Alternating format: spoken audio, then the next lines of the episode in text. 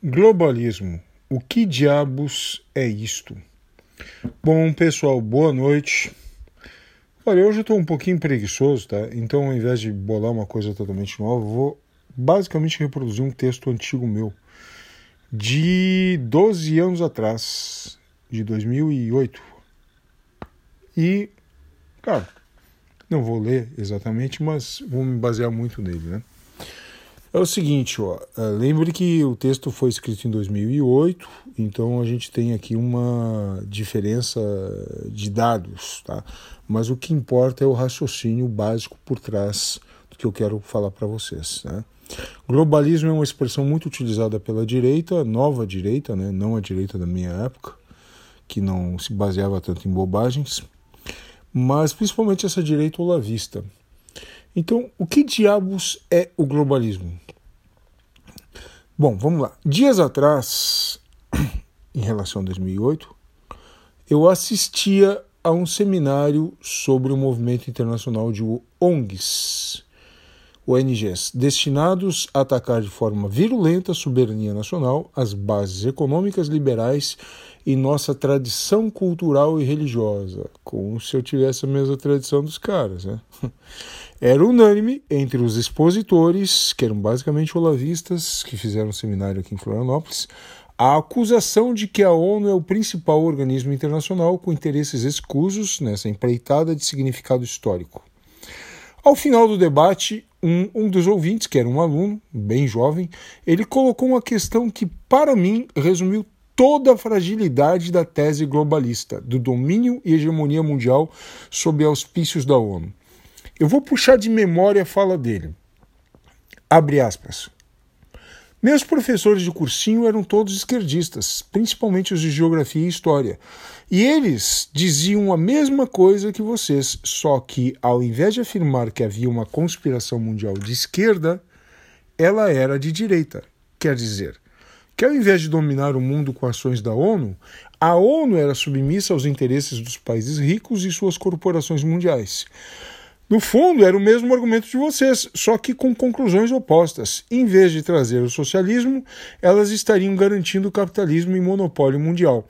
Agora eu fiquei na dúvida: quem é que tem razão? Fecha aspas. É, eu dei uma vitaminada no, no, no, na pergunta dele, né, que foi bem mais sucinta, mas, cara, a pergunta dele essencialmente era essa: deixou os caras sem resposta. É, esses, esses carinhas, esses alunos é que são dos bons. Né? Eu sempre gostei de aluno que me desafiava. Né? Para mim, um round se passava e na próxima aula eu tinha que demonstrar que eu estava certo. E quando eu percebia que eu não estava certo, o cara me reparava e, e era muito legal, entendeu? Quando tem cara que te desafia, tu, tu se renova com o professor, né? Só que depende do professor. Esses caras que estavam ali palestrando simplesmente não reconheceram a lógica de força do argumento dele, né? E isso é, é, é uma coisa sintomática, né, cara? Não é que o cara é professor, que ele é inteligente ou que ele eh, aceita evoluir, né? Muitas vezes é um cara de saber sedimentado que simplesmente acha que tem razão, fim de papo e, e bola para frente, né? Boas aulas, é, boas aulas, elas contêm dúvidas. Bons alunos fazem considerações que te deixam com vontade de estudar mais, tá? É isso, para mim esse é o modelo. Né? E isso motiva um próximo capítulo. Né? Mesmo quando eu tinha uma resposta ensaiada, sua inconsistência, quando eu achava que a resposta era inconsistente, me atormentava durante anos. E lá eu me via de tempos em tempos depois concordando com aquele cara que tinha colocado a dúvida. Né? Mas agora eu que vou bancar o aluno chato. Né? Por trás das ações coordenadas em nível mundial e sua declarada agenda de boas intenções em uma conspiração a portas abertas, estaria a ONU e suas várias agências apoiando constelações hierarquicamente descendentes de ONGs. Seu objetivo? Reduzir a soberania nacional, especialmente dos Estados Unidos da América, na medida inversa em que, em que finca os pilares de um governo mundial no coração de territórios outrora separados por nítidas e retorquíveis fronteiras. Em tese, isso estaria ocorrendo sem que percebêssemos o real perigo da situação. Encantados que estamos pelo canto da sereia de uma sociedade justa e igualitária, porém se observarmos como as coisas realmente funcionam, a teoria do globalismo mais parece um boneco de palha. Como o globalismo é visto como um processo em pleno curso, outros exercícios de futurologia podem ser aventados para confrontar sua suposta eficácia.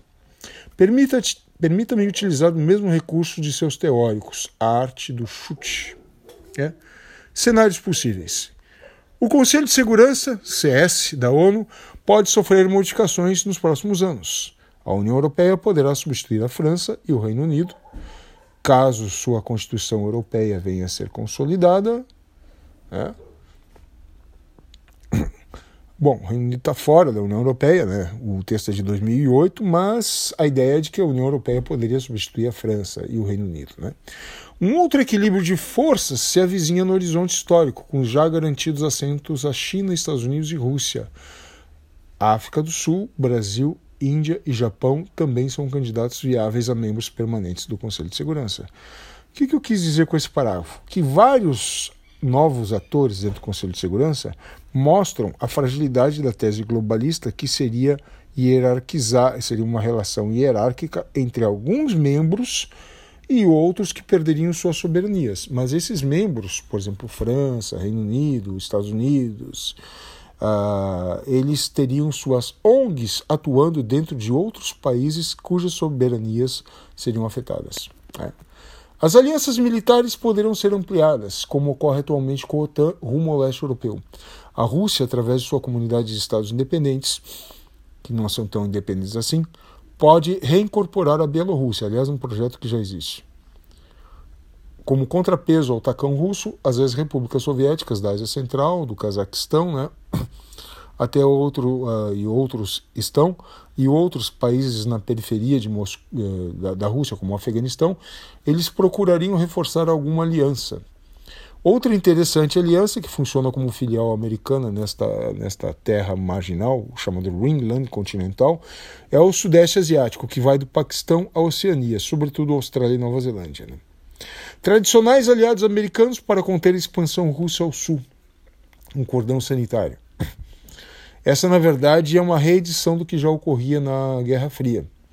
Outros problemas das forças ocidentais se formarão com a evolução da Liga Árabe.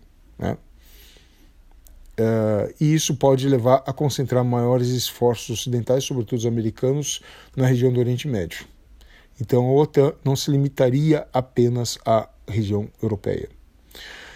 E essa manutenção da estabilidade do Iraque e acordos com o Irã já podem não ser suficientes e mantendo o Pentágono cada vez mais ocupado. Né? Na época ainda tínhamos o McCain disputando com o Obama, né? então ainda havia muitas incertezas no ar. Né? Uma OTAN ela estará suficientemente ocupada com as investidas do urso russo na Europa Oriental, coisa que ocorre mesmo, e suas ameaças de embargo de combustíveis à Europa Ocidental. Ameaças apenas, pois se a Rússia detém um precioso recurso, os ocidentais são clientes indispensáveis. Mas claro que eles podem diminuir o fluxo, encarecendo o produto, e isso traz transtornos graves à economia europeia. O que, em outras palavras, pode significar um relativo isolamento de Washington.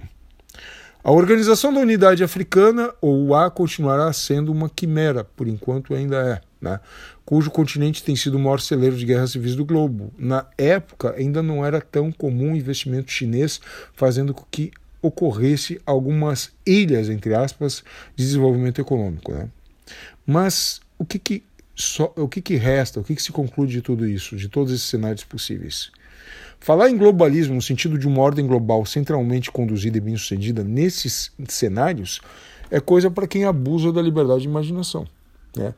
No continente americano, teremos a união indelével entre Canadá e Estados Unidos, apesar dos governos discordantes que eventualmente tem. Né? O México, às vezes, ele oscila entre um afastamento, como foi, por exemplo, com o governo Donald Trump, e às vezes uma aproximação, dependendo do governo, se ele é mais simpático com uma união da América do Norte, uma reedição do NAFTA. Né? Bom, uh, não deixa de ser uma importante reserva de mão de obra para as empresas maquiladoras, muitas delas que vêm dos Estados Unidos. Então a ideia de que eh, os empregos vão se concentrar só nos Estados Unidos e não vai ter tanta expansão transnacional, eu acho extremamente ingênua. Né? Eu acho que as empresas ainda vão continuar procurando mão de obra e recursos mais baratos. Né? É a transnacionalização, globalização, como queria chamar. Né? E a América Central continuará sendo assediada por Washington, né? Mas ainda é uma região extremamente complicada, com algumas das cidades e países mais violentos do mundo, com maior número de homicídios. Né? que mais? Nós temos um Brasil periclitante nas relações externas, né? Na época, nós tínhamos simpatia por governo de esquerda, agora o contrário, mas pode ser que isso retorne a mudar. Eu espero que estabilize numa posição mais neutra. Né? Mas isso é um wishful thinking declarado da minha parte. Né? Ainda não sabemos que rumo terá com a eventual derrota da reeleição do Bolsonaro ao poder, que eu espero que ocorra. Uma derrota.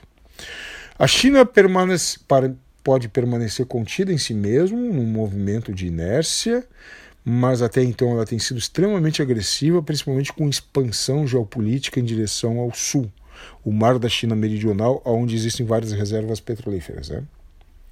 Isso vai concentrar muitos esforços de Washington naquela região. Né? É fácil imaginar uma teoria contrária e nada inverossímil à ideia do globalismo. Né? Se tais considerações parecem gratuitas para vocês, qual a base empírica das assertivas que afirma o contrário de modo igualmente voluntarista? Que seria de que haveria uma organização mundial prestes a dominar o mundo e manipulando organismos dentro de governos soberanos. Demandas globais. Se a ONU é um organismo tão ruim que visa prejudicar os povos, diminuindo sua capacidade de autodeterminação, por que tantos governos a apoiam? Se a pedra de toque do globalismo não se sustenta sozinho, algo não faz sentido. Mas ainda assim, vejamos como essa organização tem asseverado seus tentáculos hegemônicos sobre o globo. Seis países sul-americanos, três centro-americanos, dois norte-americanos, dez países asiáticos, a Rússia, a União Europeia e outros europeus não membros, 17 africanos apoiam a organização, de modo financeiro, com logística e militarmente. Chega a ser hilário pensar que é de cima para baixo a ONU dominando outros países que ocorre essa influência. É justamente o contrário que se dá. Talvez seja na própria miríade de estados que tentam alcançar uma coordenação e organicidade a razão da maior inoperância da ONU, porque é muito chefe para pouco índio. Né?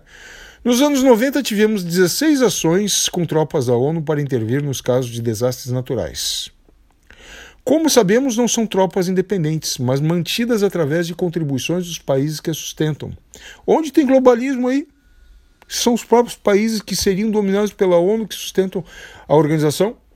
Trata-se de uma ação calculada que busca otimizar ações ao redor do mundo, inclusive por estados concorrentes de influência e hegemonia global.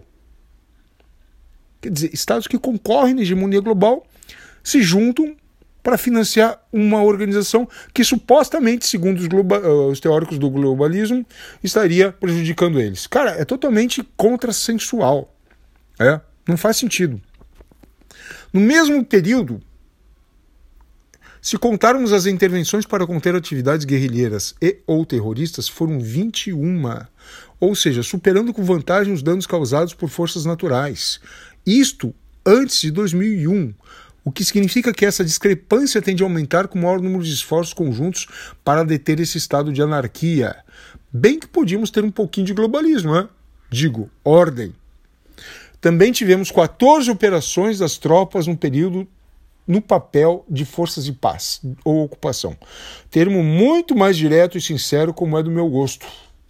Se pensarmos no conjunto, as ações militares contabilizam mais que o dobro as destinadas a amenizar os efeitos das forças naturais.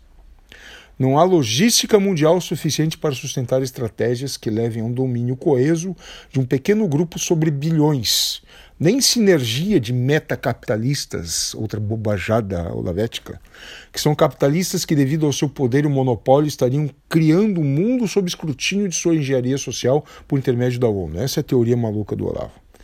Contra interesses de dezenas de países centenas de elites oligárquicas e suas burocracias. Eu acho que tu comanda tudo isso. Desconsiderar isto significa comprar o mesmo erro marxista de ignorar o Estado e suas ramificações internas como dotadas de interesses e vontades próprias. Marx não tem uma teoria do Estado, nunca teve. Sempre foi classes fundamentais dentro do capitalismo. Por isso que a, a, as teorias marxistas não explicam a política, né? Dentre os inúmeros erros dos marxistas, esse contribuiu sobremaneira para sepultar seus intentos revolucionários de acordo com a teo própria teoria, mundo afora, perante a perenidade e necessidade dos estamentos burocráticos. Analogamente, a suposição de um conluio ONU-metacapitalismo trabalha com um marxismo de sinal invertido, ao tomar os sintomas de funcionamento de um mercado imperfeito como objetivos expressos de uma política global e as políticas de contenção de conflitos como expressão de ganho e sustentação das corporações, quando, justamente, as próprias megaempresas é que são ameaçadas em cenários nacionais conturbados por guerrilhas e insurgências várias. O marxismo aí reside na visão de uma necessidade e por vir que se implantarão de um jeito ou de outro. Uma fé no destino histórico, bobajada marxista, desejado por Marx, amaldiçoado pelos teóricos do globalismo, mas que não passa de uma mesma fé social evolucionista. Uma fé otimista ou pessimista não deixa de ser uma fé que não se põe à prova. E se não se põe à prova, não é ciência, é mistificação. É isso que são os globalistas, e é isso que são os marxistas, é isso que são os teóricos direitistas, e é isso que são os teóricos esquerdistas. Um bando de místicos, para não dizer coisa pior. A ideia de que o movimento globalista seja face do mal da globalização se encontra amplamente disseminada, não só entre a dita esquerda, mas cada vez mais por uma autoproclamada direita que, de liberal, não tem quase nada. São farsantes que dizem muitas vezes defender a ordem liberal. Tais direitistas podem até defender o liberalismo da boca para fora, mas não usam métodos de análise desenvolvidos por liberais.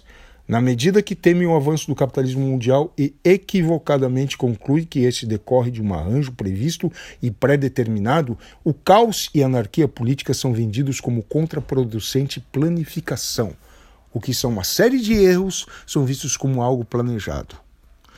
Se para evitar os malefícios da ONU, dos quais não duvido que existam, tenhamos que acabar com a própria instituição e suas ações de contenção da barbárie.